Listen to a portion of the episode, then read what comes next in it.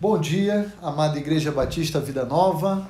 Bom dia, querido amigo, querido irmão. Como é bom estarmos juntos, iniciando mais uma semana na presença do nosso bondoso Deus, nessa oportunidade, podendo olhar a palavra de Deus e aprender mais a respeito do que Deus tem para as nossas vidas. Nessa semana, nós iremos meditar de segunda hoje até sábado a respeito do seguinte tema: Não ameis o mundo. Nós iremos perceber que há uma instrução direta na palavra de Deus para que a gente não coloque o nosso coração naquilo que é transitório, passageiro, efêmero e que na verdade venha competir com o lugar de Deus em nossas vidas. Nós iremos olhar no dia de hoje para a primeira carta do apóstolo João, no capítulo 2, dos versos 15 a 17, nós iremos encontrar essa recomendação para mim e para você de nós não colocarmos o nosso coração naquilo que Deus reprova. Aliás, é bom que antes de nós lermos essa passagem, ah, nós possamos lembrar que o mesmo João que escreve essa passagem, ele diz no seu evangelho, no capítulo 3, no verso 16, que Deus amou o mundo. E aí você pode se indagar pensando o seguinte: olha, João diz em João 3,16 que é para nós amarmos o mundo como Deus amou enviando seu filho. E agora na sua carta ele diz: não amem o mundo. Será que João é bipolar? Ele está desregulado? Não, são duas, dois contextos distintos que nós vamos aprender aqui hoje. E João 3,16, quando fala que Deus amou o mundo, Deus amou a sua criação, as suas criaturas. Tanto fez isso que enviou seu Filho amado Jesus Cristo para nos reconciliar com o Pai.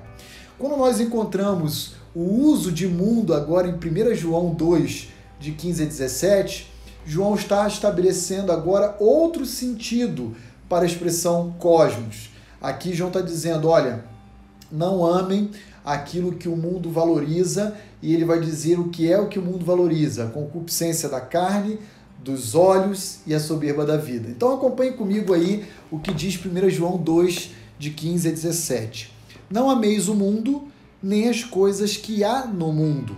Se alguém amar o mundo, o amor do Pai não está nele. Porque tudo o que há no mundo, a concupiscência da carne, a concupiscência dos olhos e a soberba da vida não procede do Pai, mas procede do mundo. Ora, o mundo passa, bem como a concupiscência. Aquele, porém, que faz a vontade de Deus permanece eternamente.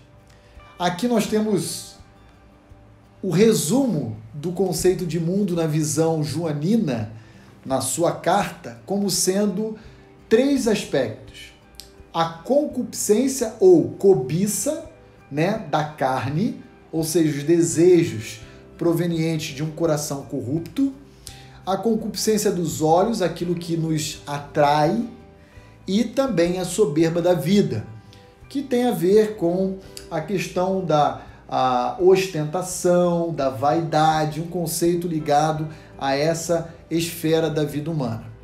João vai dizer: não amem essas coisas.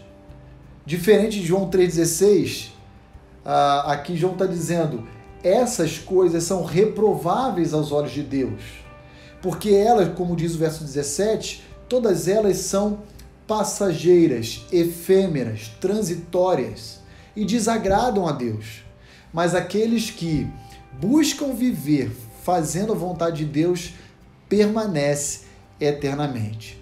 De maneira que devemos amar o mundo no sentido de amar as pessoas as criaturas de Deus, a própria criação de Deus, o universo. Mas não devemos amar o mundo no sentido de sistema, valores, aquilo que o mundo valoriza e aprova. Nós fomos chamados, eu e você, para sermos discípulos de Cristo e então reproduzirmos os valores e os ah, conceitos de Deus nessa realidade caída.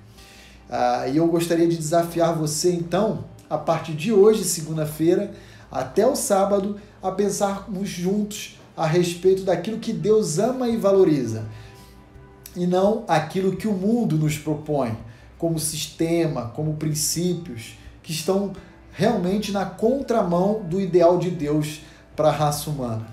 E aí o meu desejo é que você possa amar o mundo no sentido de pessoas, mas não amar os valores que a raça humana a nutre, preserva e valoriza. Querido amigo, querido irmão, não amem essas coisas que são passageiras. Aquilo que está ligado com a cobiça do nosso coração caído.